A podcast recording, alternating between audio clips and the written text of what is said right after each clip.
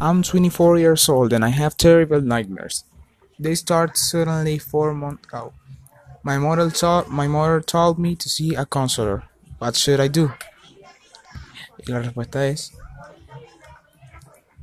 A bad experience can often cause nightmares. Think back and try to remember what to remember what happened and what you left and what you felt about it.